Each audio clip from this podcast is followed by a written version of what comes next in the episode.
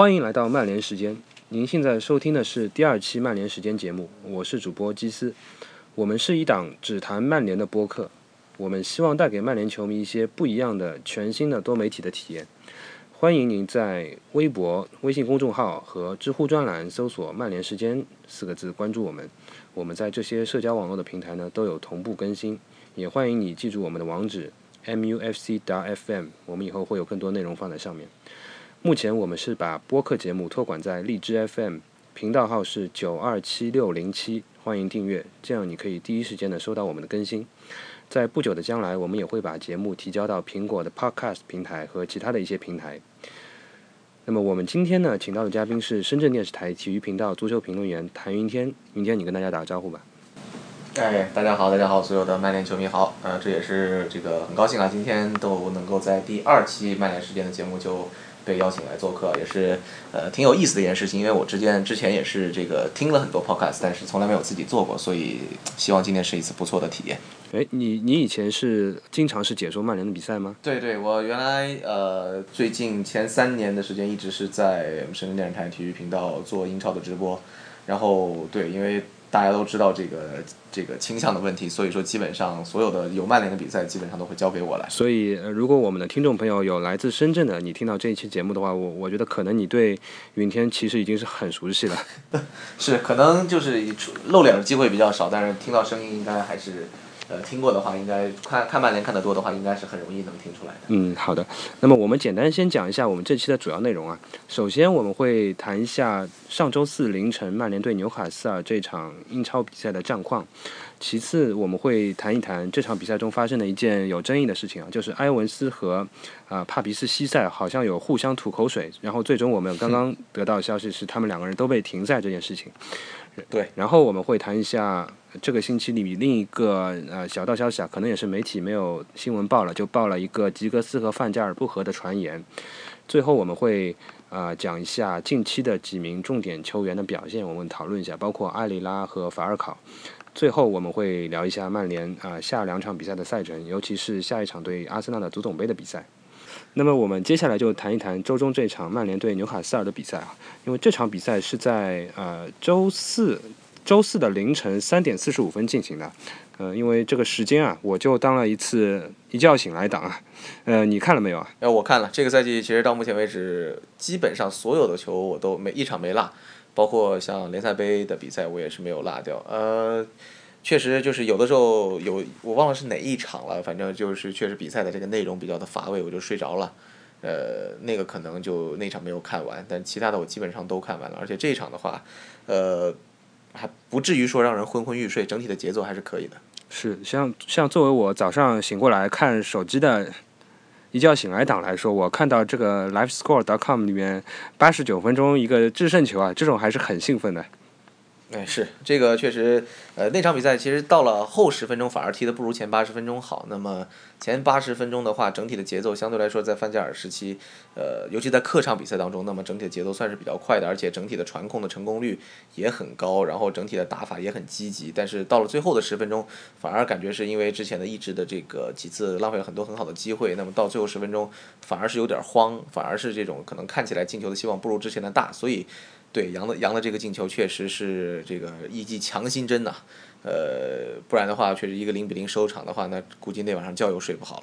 嗯，我们再回顾一下，这个球是在第八十九分钟的时候，呃，曼联好像是右侧有一个边线球，然后是瓦伦西亚扔给了鲁尼，鲁尼先是右脚一趟过了一个人，但其实他是追不上这个球了，然后两个纽卡斯尔的左边的防守队员。去护住这个球，但是鲁尼一直在逼抢他们，包括他后来不断的在逼抢这个球到了谁脚下，他就去逼谁，最后导致纽卡斯尔的后卫回传给了守门员克鲁尔，克鲁尔左脚一次解围，结果是低并球解围到阿什利杨脚下，阿什利杨呃在极短的时间内做出了最唯一正确的举动啊，射射门射了一个呃右下底角，然后我们又是感受到了一次。曼联时间的味道。对，反正这场球确实，呃，那个球你刚刚说也对，那个球其实已经是我感觉整个的很多曼联球员基本上已经处于一种强弩之末的一个状态，尤其鲁尼，呃，整体来说的话，他在这场比赛当中，呃很努力很拼，而且这个跑动也很积极，但是就是感觉在门前那一下，呃那一脚这个感觉并不是特别好，再加上之前确实克鲁尔也做了几次不亚于德赫亚的这种。呃，程度的扑救，那么感觉是确实到了最后，呃，很多曼联的球员可能在体能上已经稍微有点跟不上了，但是鲁尼这个时候还是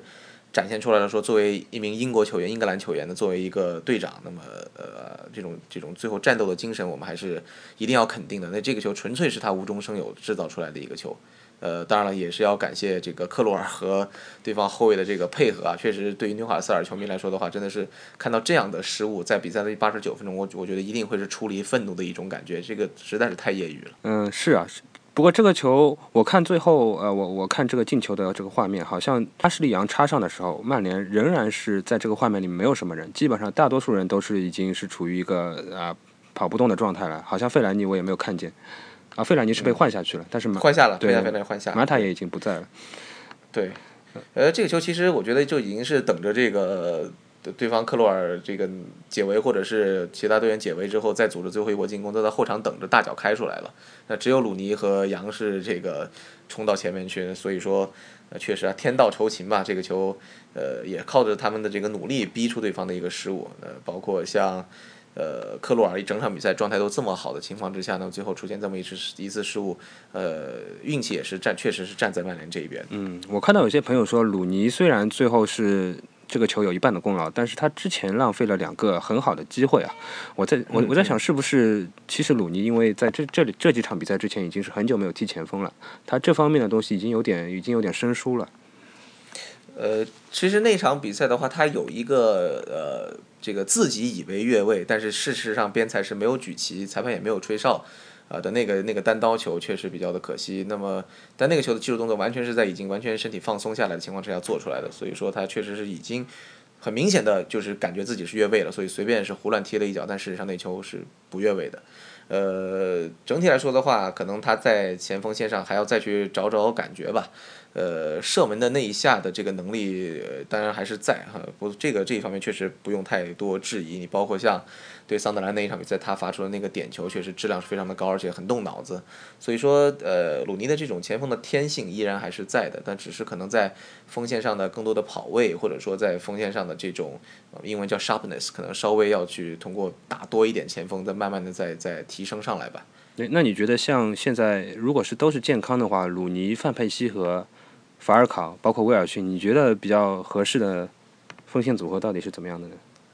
我觉得现在可能会更多的倾向于鲁尼打单箭头，因为范佩西正好受伤嘛。那鲁尼打单箭头，然后身后这个我希望是可以看到瓦塔尽快的也回到这个首发阵容当中来，那么打一个这种比较呃比较犀利、比较经典的四二三幺，我可能我觉得这个可能是。会要去更多的考虑一点，因为其实现在打的也更像是四二三幺，但问题是在这个鲁尼中锋鲁尼的身后跟着是一个 费莱尼，其实他不是一个对四二三幺里他不是一个这个他打担任的不是前锋，他担任的是一个这个呃不不是前腰，而是一个这种类似于二前锋或者假前锋的这么一个作用，他是一个很特别的一个球员，不属于这种常规战法，所以说呃我还挺希望看到说马塔可以回到主力阵容当中来，那么呃跟鲁尼之间形成一定的配合，我觉得这个可以期待一下。对，可以，我跟这个是可以期待一下，因为马塔确实，呃，在这个位置上也是他个人最擅长的一个位置嘛。嗯，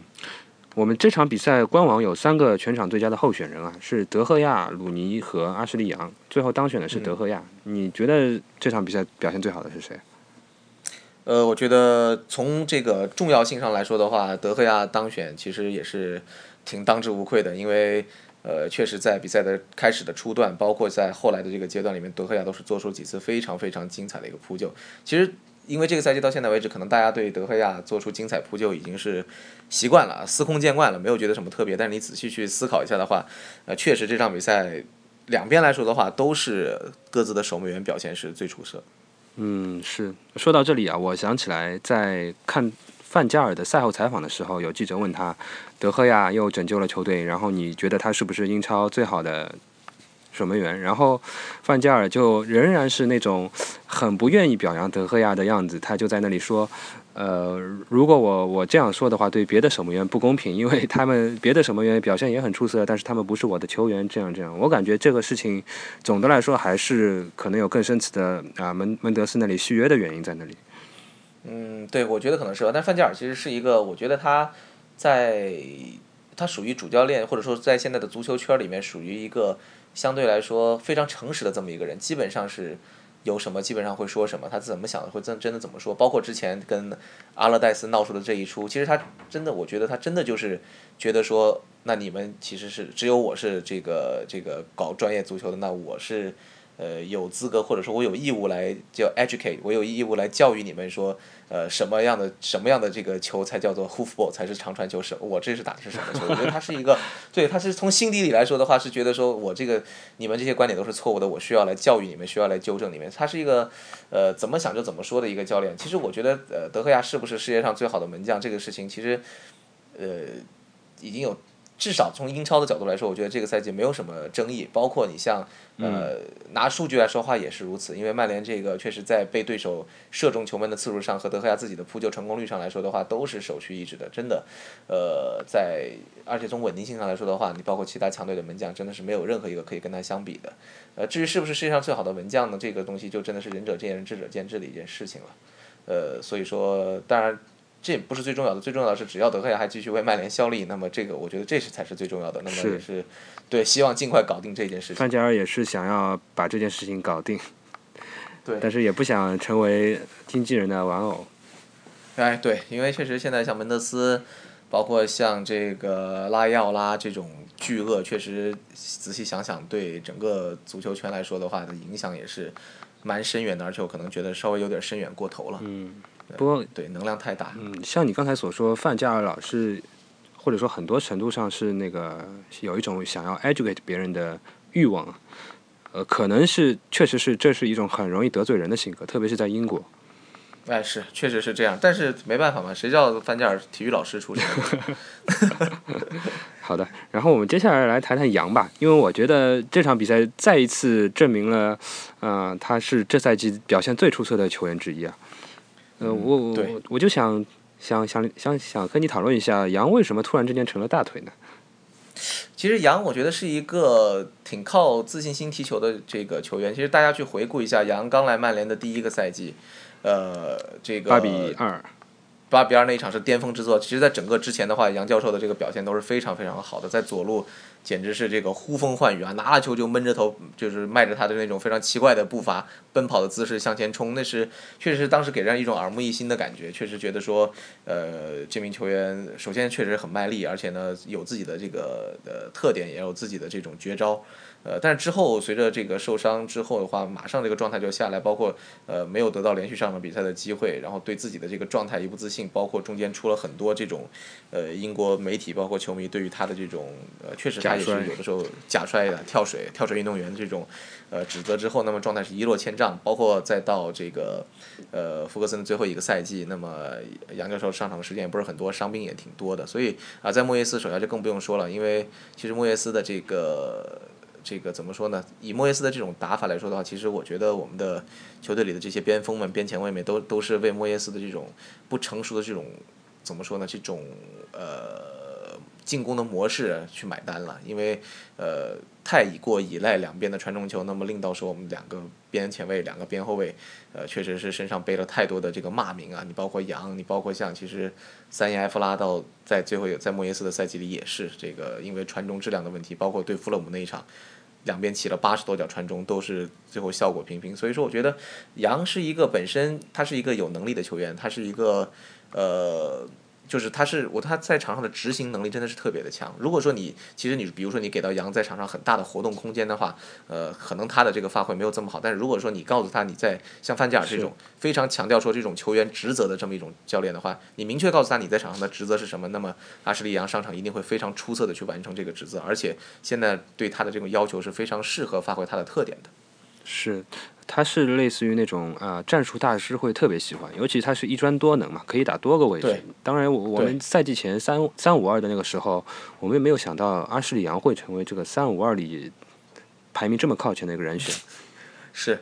嗯，这个也是跟他这个季后赛呃这个季前赛上来一第一场就直接进了两个球，给范加尔留下了很好的第一印象也有关系吧。但确实是你像。呃，翼位 win back 这个位置对于他来说的话，确实挺合适的。包括像在昨天呃这场比赛结束之后，对纽卡斯比赛结束之后，范加尔也是呃表扬杨，同时也说了说，我现在还至今还觉得说，其实 win back 是他最好的一个位置，因为阿什利杨首先这个体能不错，这个速度很快，另外呢，他这个回防的意愿很强，所以说这个确实是挺适合 win back 这么一个位置。是阿什利杨可能是一个啊、勤奋努力最好的一个范本，就是得到了收获。不过他在莫耶斯时代的时候，我我我的印象至今仍然非常深啊！我一看到莫耶斯的首发里有阿什利杨，我就非常的头疼，我就知道那边的进攻又是肯定又是一塌糊涂的。所以说，好像真是啊换了一个教练，真的是所有人的情况都会都会有有改变，不一样。对对，确实是这样。你包括其实瓦伦西亚也是一样的。那你你有能？有谁能想到，其实这个赛季之前，那么所有人的这个清洗名单里面，可能都会包括阿什利杨，都会包括安东尼奥瓦伦西亚。但是你现在去看看这个赛季的话，杨我们就不自不必说了。其实你不得不说，瓦伦西亚在右后卫的位置上表现的确实，呃，最差的时候基本上也是中规中矩的这么一个状态。是，呃，比比之前的状态也好了很多。所以确实，范加尔在这种我们说化朽木为神奇的这个功功能上，确实还挺强的。只不过我也听人说说，对，确实是化朽木为神奇了，但是把迪玛利亚这种神奇的也也给化成朽木了。当然这是这是说笑啊，但是确实杨和瓦伦西亚，尤其是杨这个赛季的状态，确实是值得表扬啊。杨大腿目前来说真的是这个实至名归。不过更多的可能是一种还原吧，因为因为我我我从另外另外一个角度看瓦伦西亚这个事情啊，我我感觉瓦伦西亚更适合的位置确实就是右边后卫，因为他好像在右前卫的、或者说右边锋这个位置上，他缺乏变化，他他在拿球的情况下，呃，始终是没有办法做到用左脚去处理动作，他只能是只有一招先，然后这样的情况下，他不如是作为一个右边后卫来套边的威胁更大一点。对对，他现在的话，之前的位置感是相对来说这个比较 dodgy 的啊，比较比较差的。但是这个赛季右后卫一直在打，所以这个位置感上也也强了不少。而且啊，你刚刚提到了左脚的问题，确实我还想提到一点是这场对纽卡斯尔的比赛，我仔细大概数了一下，应该是瓦伦西亚在整场比赛当中有四次的这个是左脚出球。哦，是吧？呃，这个是传中吗？对对对，有。呃，不是传中，是这种就是在右边路的话，呃，内切之后选择的这种呃横向的传递，或者说呃这个在被两个人包夹的情况下，用左脚选择这种长距离的回传。啊，他以往好像还是使用右脚外脚背比较多一点。对，这个时候绝对是右脚外脚背，但是现在开始用左脚了，我觉得这个也是对于他来说算是一大进步吧。人的心态呃是有变化了，看来。对对，就是呃，不再一味的去这个对自己的左脚稍微有有一些信心了嘛，我们就这么这么说。因为前面有一场比赛，我们见到啊，瓦伦西亚也做了一个这种呃右脚假传扣回来以后左脚传中这么一个动作，当然质量稍微有点惨不忍睹，但是呃至少慢慢的开始敢用左脚了。确实，这个对于瓦伦西亚来说，呃。自信心上，我感觉这个赛季确实是比上个赛季是强了特别多。是，那瓦伦西亚好像是八五年出生的，他今年也是要三十岁了。他如果再不去把自己搞得更丰富一点的话，速度优势会慢慢消失的。是，呃，所以说，呃，当然了，这个也涉及另外一个问题，就是右后卫的问题，到底这个，呃，拉斐尔这个到底是怎么样的一个情况？那么下个赛季到底要要不要买克莱因，或者要不要，甚至有人提说买丹尼洛？呃，这个要不要卖拉斐尔？这都是一些这个这个讨论的问题。但是我觉得可以，至少可以肯定的一点是，法伦西亚呃和阿什利杨在这个赛季之后，我觉得夏天是真的是不会有什么危险。是，还有晚饭吃。那是。好的，那么这场比赛还有一些什么亮点和不足？你觉得可以提一提的？呃，亮点的话，我觉得这场比赛就像范加尔赛后说，他觉得是这个打的赛季打的最好的一场比赛。我觉得、啊、他又他又这么说了，他好像很喜欢、呃、他又这么说。对对，他觉得，因为他总在强调说这个 improvement 嘛，就是总在强调进步。他觉得这场一直在看到进步。确实，在客场比赛来说的话，呃，首先要强调的一个客观原因是纽卡斯尔这场比赛确实是缺兵少将的比较的厉害。呃，这个你像中场，你包括像奥贝坦都都是。对啊，我觉得怎么奥贝坦又成主力了？我平时不带看他们比赛啊。没人了呀！这个你像最后包括换人上来的时候，连古铁雷斯，我们都知道这是刚从癌症里面恢复、嗯、恢复过来的球员也是登场了。包括在他们的这个后腰的这么关键的位置上，他上了小将奥阿拜德，嗯、也就是阿拜德最终传给克鲁尔那一脚帮了曼联的忙。嗯、所以说，纽卡斯尔确实这场比赛有点有点缺缺兵少将这么一个意思在里边。但是整体来说的话，在客场能够表现这么强的一个压制力和控球的这么一种能力，包括呃制造机会，确实也制造了不少，克鲁尔扑了不少的线球。所以说，呃，从这个意义上来说的话，我觉得是确实是打的挺不错的，至少我没睡着。晚上看球的时候。嗯，那你觉得呃，如果如果范加尔是又进步一点点啊，那么你觉得他这个现在曼联的水平啊，到达他的 philosophy 的百分之多少了？你觉得？很多人很很多人一听这个词就已经头疼了。有的我看有的很多英国球迷在新闻发布会之前说，这次发布会只要他敢再说 philosophy，我就把电视给砸了。呃，确实确实这个其实 philosophy 这个东西，他自己的哲学到底是个什么？其实不 其实不其实不是阵型，也不是说这种呃。呃，具体的这种我到底是打四三三，我打三五二或者什么的，而更多的是一种这种呃足球的哲学，就是通过。呃，我之前之后是看了这个埃埃雷拉的一篇这个深度的采访，那么记者也是问到他说，啊，范加尔这个 philosophy 到底是什么？对于你们来说，那安德埃雷拉说，这个其实更多的就是他的理念是通过这个更好的控球，那么来把这个对方的威胁降到最低。也就是说，对方没有球的情况之下，总不可能制造出任何的威胁吧？你你我我始终觉得很困惑，因为最近很多人都在讲范加尔的哲学是控球啊，但是我怎么觉得这好像是啊瓜迪奥拉的理念呢？他两个人还不太一样，因为这个瓜迪奥拉讲究的是更多的是这种 triangle，就是三人之间包括的这个无球无球人的跑位，这个他讲究非常多的这种小快灵的小范围的东西。而范加尔更多的，呃，埃雷拉讲的很清楚，就是 side side to side。那么把球开始倒起来，从右侧慢慢倒到中路，呃，呃，没有慢慢啊，右路倒到中路，那么中路倒到左侧，左侧再往中路，再倒回右路。就他觉得是两两，他的哲学是在两两侧的不停的这种传球，呃，防守方在不停的被拉扯当中的话，总会在一个地方出现漏洞，然后通过这个漏洞打进去。我我个人的理解是，埃莱埃雷拉上次在这个，呃，M E N 就是曼彻斯特晚报上的这个采访，大概讲的是这个意思，就是他强调了说，那么在进行前沿是从一侧到另一侧，那么通过。应该是快速的转移传球啊，从一侧转到另外一侧，那么对方的这种防守重心摆过去之后，突然再从另另一侧往回打，那么在这种来回之中会这个扯出对方的一个空当，我觉得这个是他所讲求的，而且他的防守方面的话，呃，应该说范加尔从来不是一个特别呃在防守上面有特别深的造诣的这么一个教练，那他自己的想法就是通过控球，那么减少对方的这种有球的时间，呃，因为除非你自己很大的失误，呃，对方。总不可能在没有球的情况下创造出机会来吧？啊，当然，这个话说回来，我们这个前半赛季很多时候就是因为，呃，自己我们在有球的情况下出现失误，被对方抓到机会的啊。这个也是，呃，更多的时候是需要去适应范加尔的这么一个这个哲学吧。但确实有一点来说的话，呃，加里内瓦尔后来也意识到了，说可能你指望范加尔去踢出这种，呃，这个福格森时代的这种两翼齐飞的高节奏的比赛的话。其实不太可能，我觉得这个曼联球迷可能是要要花时间去适应一下。是，我觉得他好像呃，如果按照你这个说法，他喜欢是在啊左右倒传中找机会的话，其实这就相当于说这不是一个快速的打法了，他这这已经是一个面临阵地战之后的解决方案了。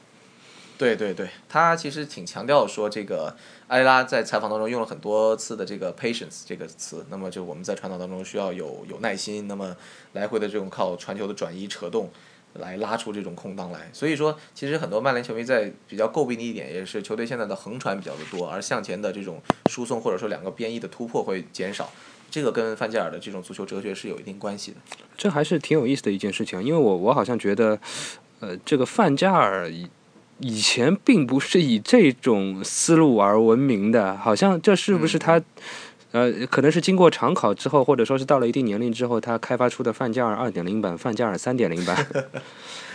就是确实他这个呃，跟他以往的这种这这种呃，之前在阿贾克斯的时期，至少是呃，包括在巴塞罗那的时期是稍微有点大相径庭的，因为他的巴塞罗那队其实打的还挺快的。对对对，包括像像有奥维马斯这样的球员在。呃，有可能也是这个这个这个看单下菜吧，因为确实你像，呃，你要真的是这现在这支曼联，我们长期来打四三三打两个边锋的话，那首先是阵中的这个至少从名头上来看的话，阵中的这三大中锋肯定是得浪费两个，然后这个那两个边翼的话，其实适合打边前卫的，那么也只有说呃打边锋的，也只有说可能迪玛利亚啊，包括贾努扎伊这两个人，可能现在再加上杨教授。呃，能够打这个两两个边翼的位置，人员也不是很充足。再说，再再加上他一早就放走了纳尼，所以说我觉得可能他是，呃，很希望说把手里的这些大牌球员都能够用用好。那么，呃，包括一直在坚持双前锋，也可能是出于这方面的一个考虑。但是，呃，随着这种比赛的赛季的深入吧，包括他对于英超这种了解，他自己也承认说，呃，这个赛季深入之后，那么他这个也是要自己慢慢的去适应这种英超的一种一些特点。比如说，他本来是要准备卖掉费莱尼的，但是后来发现说，哎，不行，费莱尼在十二月对这表现非常出色啊。是这样这样一个联赛，你没有费莱尼还真不好使对，而且有的时候用费莱尼就是好用，比如说对剑桥联队主场这场比赛，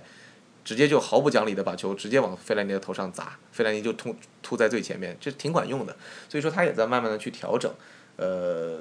我我觉得一种说法是对的，就是范加尔现在是这个赛季他的其实压力是蛮大的，而且整个心理的压力应该是很大，因为一定要把球队带进前四。而你现在看到的英超这个局面的话，除了切尔西一枝独秀以外的话，我现在很怀疑曼城在后期慢慢的也会掉下来。所以说，所以说，对，所以说这是一种非常乱世的一种局面。呃，南安普敦可能现在慢慢要掉队了，但是也是搅局搅了大半个赛季。那么再加上现在利物浦状态非常之好，那么阿森纳呃欧冠也也基本上这个我估计也到头了。那么专心这个到国内的赛场，呃最近状态也不错。你甚至包括热刺在这个波切蒂诺带领之下，那么打这种非踢这种非常非常 exciting 的这种这种足球，那么。呃，也积分上也差的不多，所以说这种混战的局面之下，范加尔的这个肩上的成绩的压力是很大的，所以说，呃，他的这种相对不那么开放的打法，我觉得也是有道理的吧。我觉得如果说下赛季真的是打进欧冠了的话，呃，而且这个给他一个充足的夏天，整个一个夏天的引援，包括在一个夏天的清理的话，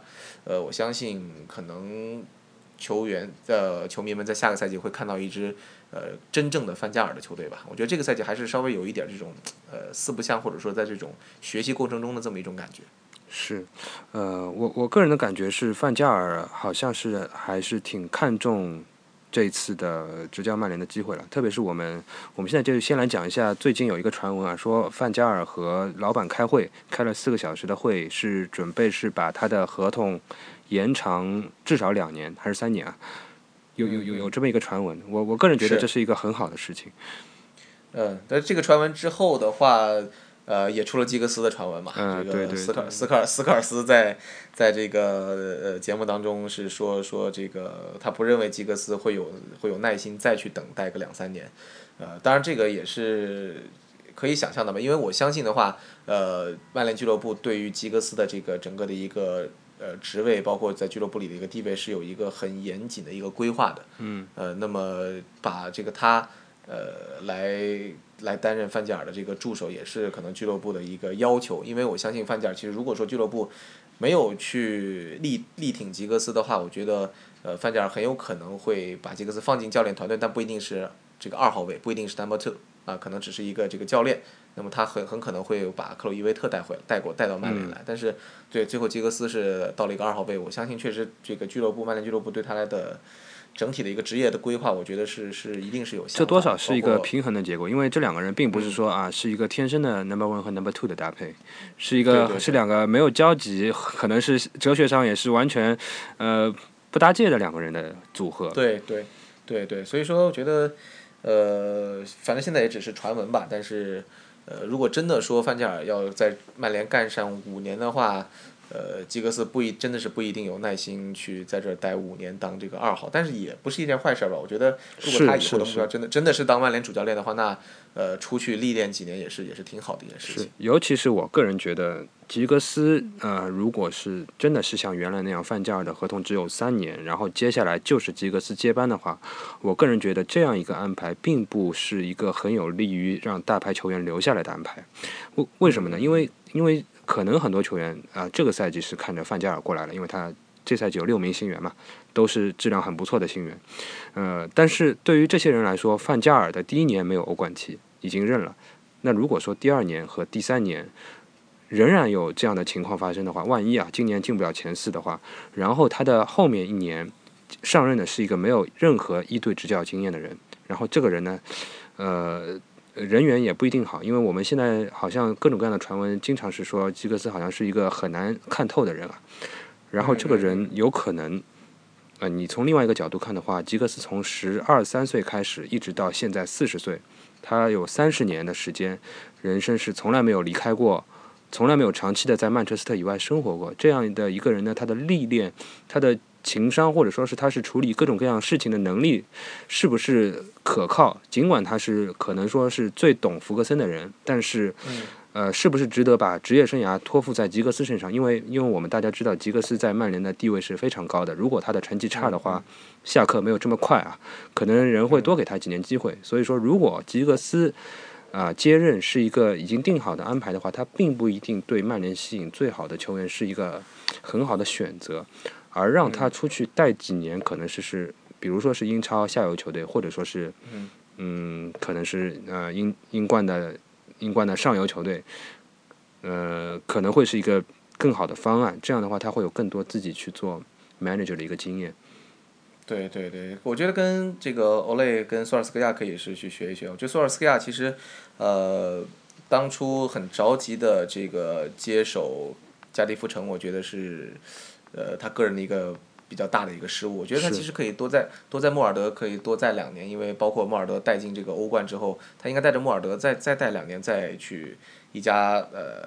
更加稳定一点的俱乐部的话，这样对他会更好。但是确实，你看索尔斯克亚在退役之后，那么也在预预备队当了几年的教练，也积累了不少的经验，那么再去到莫尔莫尔德一炮而红，我觉得所以所以说其实对于呃。主教练的位置上来说的话，确实你当主教跟当助理教练还是挺大的一个区别。是，可能我觉得啊，穆里尼奥和瓜迪奥拉，包括西蒙尼这样一些人啊，实在是刺激到了另外一些人。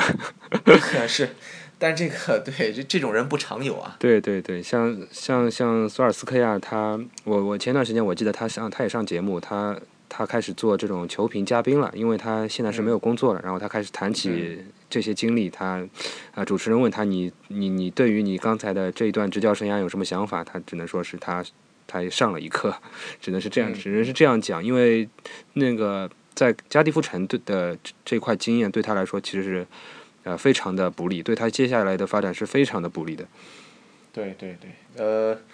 当时确实也是因为之前他呃拒绝过阿斯顿维拉。我觉得当时这个他这个头脑还是挺清楚的，没有没有去很快的去接任维拉这么一家。其实你别看最近颓颓势很明显，但在维拉在英格兰来说确实一家很大的俱乐部。那我觉得当时他继续对继续留在莫尔德是一个呃很不错的一个选择，但是没想到后来呃反而去选择了这个呃陈志远的加利夫。没看清老板，就是福格森的忠告，就是一定要挑选老板好的球队。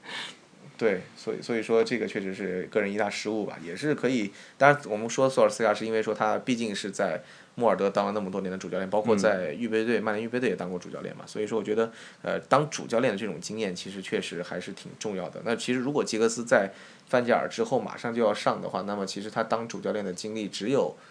穆耶斯那一年的最后四场比赛。而且那四场比赛，我个人是觉得他甚至是表现不如预期的，他最后两场比赛指挥的不好。啊，对，原来我以为四场都可以赢的，因为四场都是弱队。是，呃，还输了一场嘛？还输，呃，对，输了一场，所以我觉得，呃，确实就是可能这件事情的话，呃。还是要稍微耐心一点吧。是，不过如果说是范加尔要执教五到六年的话，吉格斯直接是变成四十五、四十六岁了，这对人生的耽误也有点太大了。所以还是还是还是看。我是最近是在呃英国的一些本土 podcast 里听到，他们一些球迷都在传言说，吉格斯下赛季仍然是当助理教练的可能性已经有点变小了。不过我们可能是不到夏天结束是不会知道。对。嗯，然后另另呃，其实我们说这个话题的。呃，最初的原因是那个阿什利杨那个进球之后的庆祝啊，我我相信你肯定是看到了，是非常非常的有意思的一个画面。嗯嗯嗯。是啊，当时是范加尔非常兴奋，因为范加尔我估计他也是很少经历这种情况，他他是看到最终是个进球之后，他就是振臂高呼，然后转过头来对着吉格斯大吼了几声。我们看这个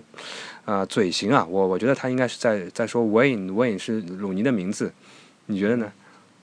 呃，应该是，但是其实，呃，后来吉格斯自己做过解释，包括其实当时呃播的比较少的一个画面是从另外一台机的这个镜头看过去的话，其实吉格斯在进球之后也是庆祝了的，而且这个也呃也是也是进行了庆祝啊，第一个站起来的应该是吉格斯啊，这个站起来冲出了这个教练席，呃，但是在庆祝了之后，突然一下就冷静下来了。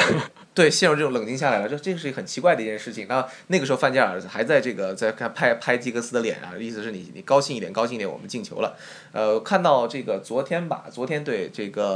呃吉格斯去去威尔士回威尔士，那么参加一个这个青少年足球的一个活动啊，这的时候。呃采访的时候也是这个有记者问到他这个问题，吉格斯说说这个呃。首先，这个东西我我我我我都真的没有想到，还真的有人来问这个问题。他觉得是真的是没有什么是很正常的一件事情。就像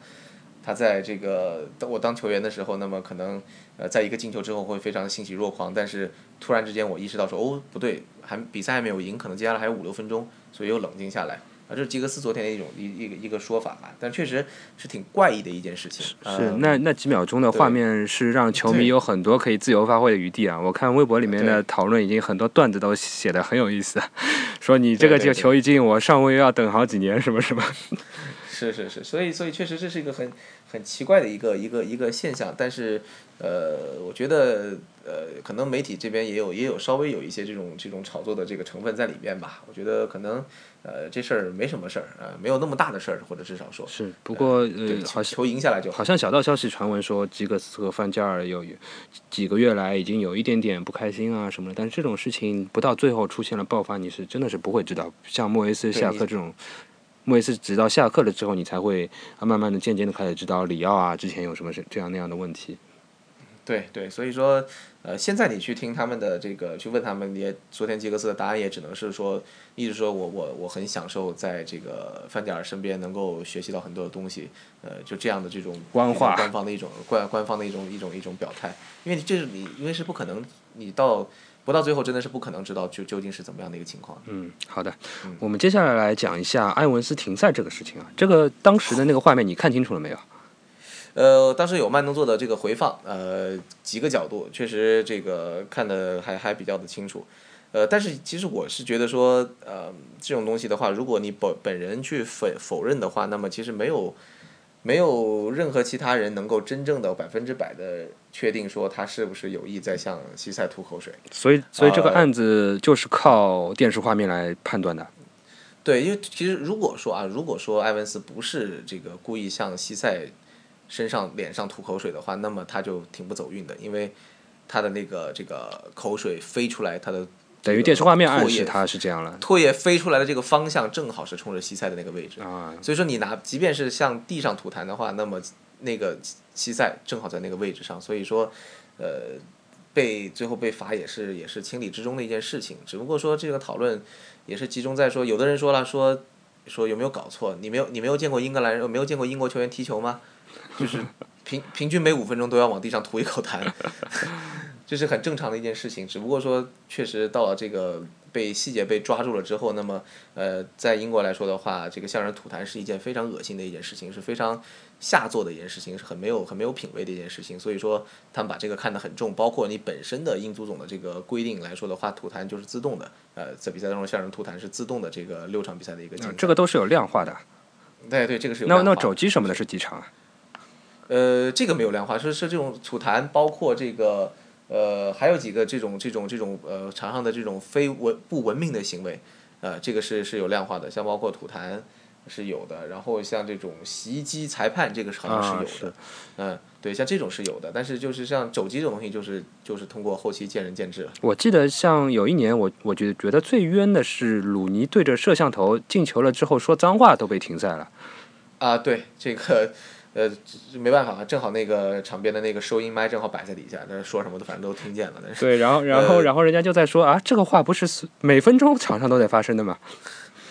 所以确实这个东西你没有办法说，因为他就被被抓住这一点。包括你像我在这个呃翻译加里内尔自传的过程当中，这个有一有关于他这个那一年在。呃，绝杀利物浦之后，他冲到客队在老特拉福德冲到客队球迷那一脚，那个经典的画面的时候，他呃赛后他他在那那个那一段里面那一章里面写到了说，他赛后被足总去 charge 的时候，对，呃，还有一个附加的，他一个附加的罪名，可能大家都不太知道啊。当时足总是起诉他说，呃，当时是把这个。呃，他是握拳，然后向空中挥舞的这么一个动作。当时加里内尔说，足总有一个老头过来问我说：“你当时这个动作是不是有着性暗示的意思？”然后加加里内尔说：“没搞错什么东西性暗示，我就 说这这还真就觉得有的他 对他觉得很搞笑，确实是有的时候这种呃这种官方的一些处罚啊，有时候是荒腔走板啊，确实有一点。但是这个是像吐口水这种事情是是有有有有文可以可以去这个去去参考的啊。所以说，如果说一旦说你从画面电视画面上来说，确实对埃文斯也特别的也很不利。呃，所以说虽然个人否认了，但是最后还是拿了一个六场的一个停赛，其实挺可惜的，因为这两场比赛，埃文斯终于是、这个、踢上球了，至少。呃，反正对，就至少是这个，而且而且是在表现上面的话，呃，英国球迷的话说叫做 “stop being useless”，、就终于就终于停止这个在场上像废物一样的待着了。确实，之前这个赛季埃文斯只要在场上，每一场比赛必有这个比较这个大的一些失误，所以说这两场比赛反而是这个状态很好，而且尤其是对纽卡斯尔这场比赛，我个人觉得是不是不只是我个人了，很多人觉得是他赛季踢的最好的一场啊比赛。，那我觉得但往往事情就是这样，对 在在他踢的最一场最好的状态踢出来之后，马上就这样。因为埃文斯是一个我们之前都知道，呃，只要一段时间踢不上比赛，那么回来的时候他会经常是需要很长的时间才会才会找回节奏。那么这六场比赛一停的话，我估计回来以后他很危险。能再踢上能踢上多少球，真的是不太好。我现在觉得他完全已经走上了克莱维利的道路，唉，确不管从哪个角度都是，是就是之前相当的啊，相当的有希望，相当 promising，然后呃，突然之间有一个重大的变化，就使得他无所适从。比如说像克莱维利那个时候，就是呃莫耶斯上任之后，他好像一下子找不到感觉了。嗯嗯，然后埃文斯也是，埃文斯好像是一开始在三五二那段时间失误多了一点，其实他在他在打四四二的时候，旁边有个大腿的时候，一直还是还可以的。对对。所以，哎，确实，呃，球员这种东西也很难说吧。但埃文斯确实现在是挺可惜的，因为状态找回来，而且正好这个，呃，卢克肖又是有伤的情况之下，那么罗霍要去代打左后卫，那么这个左中卫的位置上，其实，呃，其他的球员其他几个中卫一比的话，只有埃文斯能踢左能踢左中卫嘛，所以说挺可惜的一件事情，真的。而且他他们好像这几个球员受舆论的影响比较大，因为现在像啊推特上也好啊，或者说是社交网络上也好，他们对曼联球迷对自己的一些球员黑的也是很起劲，像对对对像克莱维利那个时候，真的是所有的啊我关注的一些资深球迷啊什么都是。都是真的很肆意的，就是 在在黑啊，好像费莱尼算是挺过来了，但是埃文斯就就好像是没有挺过来这种感觉。克莱维利我知道是肯定没有挺过来了。是，的，克莱维利其实坏就坏在他不应该在刚刚有点名气的时候就推出他的 TC 二三这个 这个商业品牌这个这个对商业品牌，这稍微有点早啊。其实他和克莱维利确实你说这个这这两年踢的差不差？哎，是差，但是有大家说的那么差吗？其实是没有的。所以说，呃，这种英国媒体的捧杀捧杀捧很厉害，杀也很厉害，所以确实是，呃，有的时候人言可畏吧。那埃文斯的话，呃，其实大多来说，我看到的是其实分成呃两派的。那么呃，英国、爱尔兰，尤其是爱尔兰的这个有 Irish 血统的球迷很喜欢他，这个因为当然是因为他本身就是爱尔兰人啊，北爱的国脚。那么这个对于他来说的话，很多人是认为说 Johnny Evans 其实是我们最好的一个。呃，这个 technically 是我们最好的一个中中卫，那么脚上脚上的这个脚下有球的时候是最好的一个，啊，但是更多的人或者在英国之外的人就会觉得说，呃，埃文斯这个是一个完全不够实力的这么一个球员。其实这个观点两极化的很厉害。嗯好的，然后我们接下来来呃关关注一下一些球员吧。我们今天刚得到的消息是埃雷拉当选了本月最佳球员。你觉得埃雷拉是是是一个能打主力的吗？我觉得在现在这支球队里，他应该是要打主力的。呃，或者说在这个卡里克复出之后，那么根据这个对手的强弱，我觉得他和卡里克，或者他和布林德，或者布林德和卡里克，呃，在这样情况下，我们打四二三幺算是一个有比较好的一个这么一个基础的。呃，因为确实你埃拉来说的话，我觉得他是一个比赛态度非常好的一个球员。那么你说他完全是有一个哪一哪一块是最最长擅长的，其实是没有，可能是活力，活力。呃，他的他的活力是很强，他的其实他是一个我个人来讲的话，我会觉得他是一个加强版的克莱维利。哦，那克莱维利在场上也是不停的做 link play link play，呃，他状态最好的时候也是不停的在 pass pass pass。那么其实埃雷拉也是这么一种这么一种踢法，只不过他的个人的这个小技巧更好，毕竟是这个西班牙球员，而且他的呃这个赛季表现出来的得分能力、抓机会的能力也是更好，呃，是一个这个比较大的一个升级版。但是确实你说埃雷拉的话，呃，他作为一个传统的这个六号位的话，那么他的防守，他的这个防守的位置感不够好，他的身体不够强壮。如果说作为一个很这个传统的十号位的来说的话呢，他的这种技术水平、小技术可能没有到那么一个地步，没有像马塔这么一种地步。呃，他的射门呢，可能也没有得分能力，也没有像这个真正的十号位那么强。所以说，他是一个打八号位的这么一个球员，是一个这种在场上呃需要给他很多的这种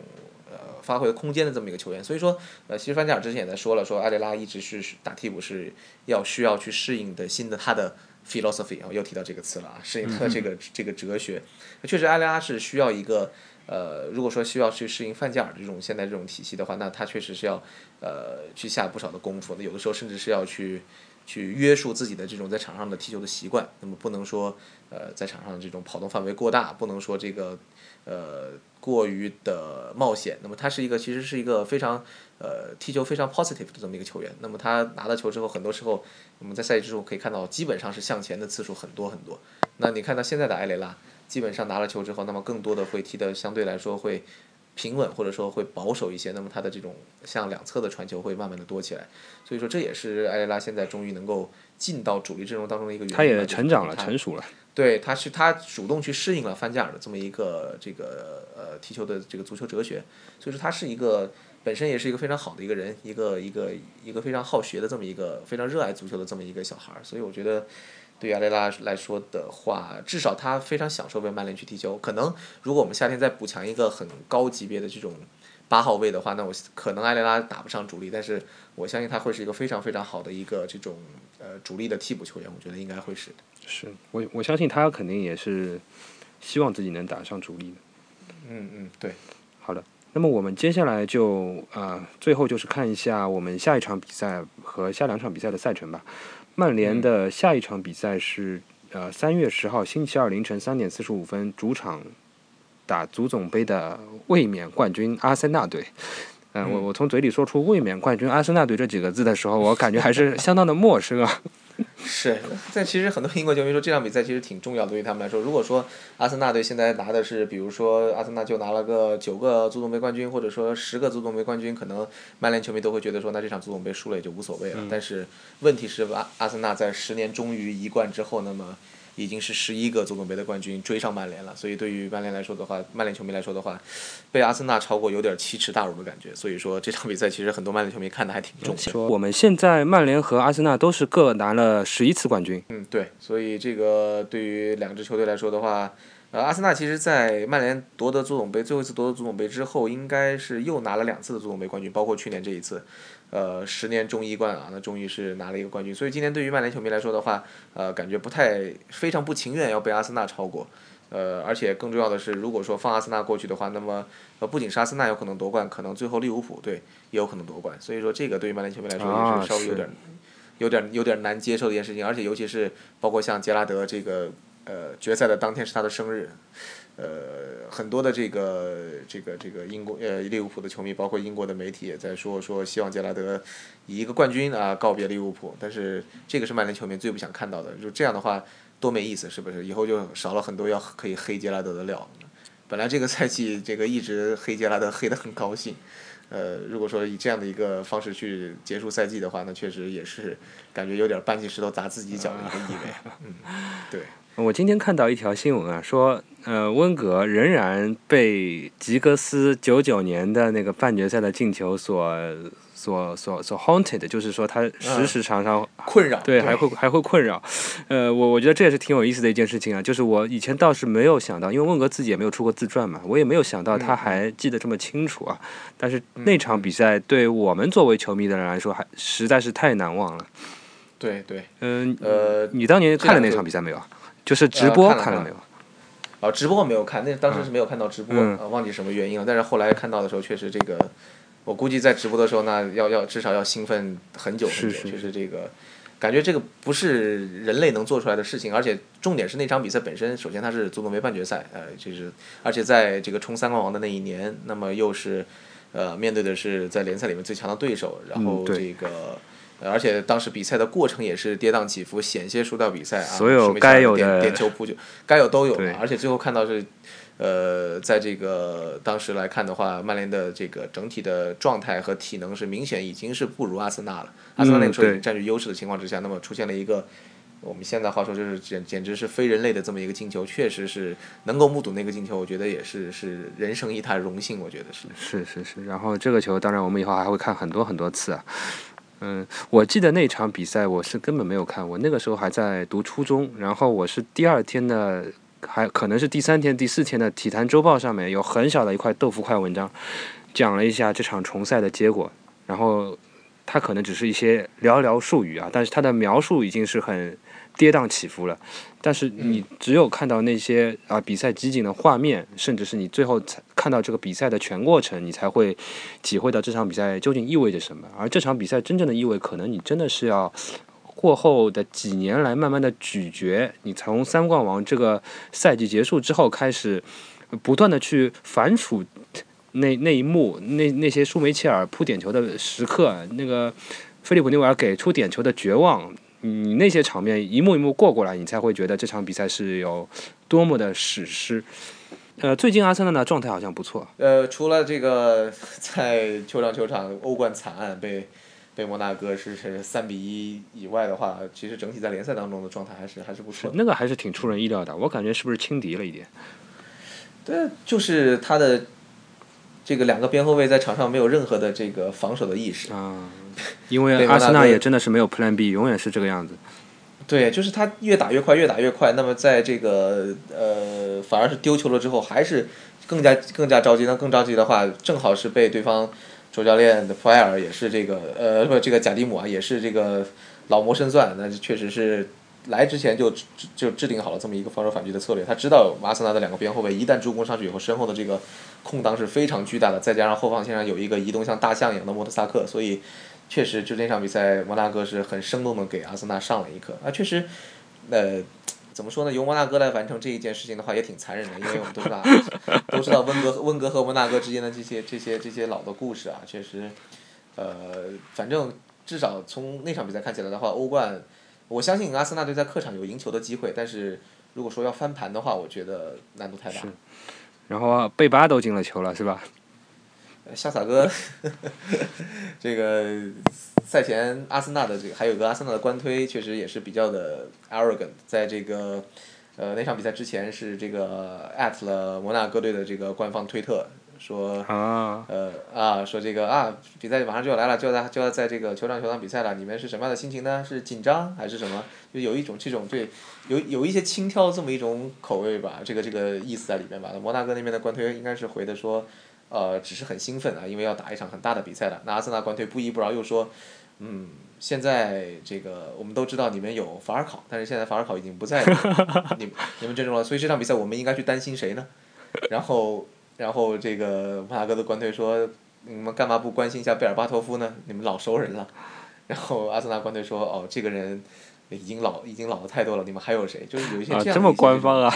对呀，就官方里面有这种两方的官推有这种交锋，所以说确实赛前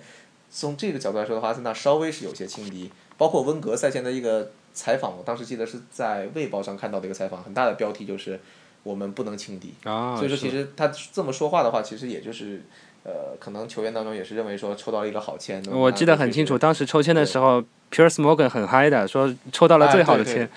对 Piers Morgan 的这个关推特，大家如果能看到推特的话，可以去关注一下，实在是太搞笑。这个这个喜剧效果非常的强。是是是，而且他不断的会和圈内的很多人在进行互动。哎，是，尤其是喜欢和这个曼联的像加里内维尔他们进行互动。是，还有里奥啊，是吧？哎，里奥对，里奥是最看不上皮尔斯摩根的。好的，那么我们这场比赛应该就是在下周二的凌晨三点四十五分，啊，应该是这一轮足总杯的最后一场比赛吧？对。好了，那么我们今天的这期曼联时间节目呢，基本上就是到这里了，结束了。那么一开始的时候，我们曾经说过，我们想要啊解决一下啊时间太长和一个人太单调的问题啊。我们现在看来只解决了其中一个问题啊。我们以后会讨论一下怎么样把它做得更精简一点。好了，呃，也感谢一下我们今天的嘉宾啊，谭云天，他是呃深圳电视台体育频道的足球评论员。呃，谢谢各位。我们再次重复一下，是我们。现在您现在收听的是第二期的曼联时间节目，我是主播基斯，我们是一档只谈曼联的播客，我们希望带给曼联球迷一些不一样的、全新的体验。欢迎在微博、微信公众号和知乎专栏搜索“曼联时间”，关注我们，也欢迎记住我们的网址 m u c m u f c 达 f m。我们现在呢，节目是在荔枝 FM 可以听到，以后会在苹果 P O Podcast 平台和其他的一些平台有更新。那么我们下期节目再见，拜拜。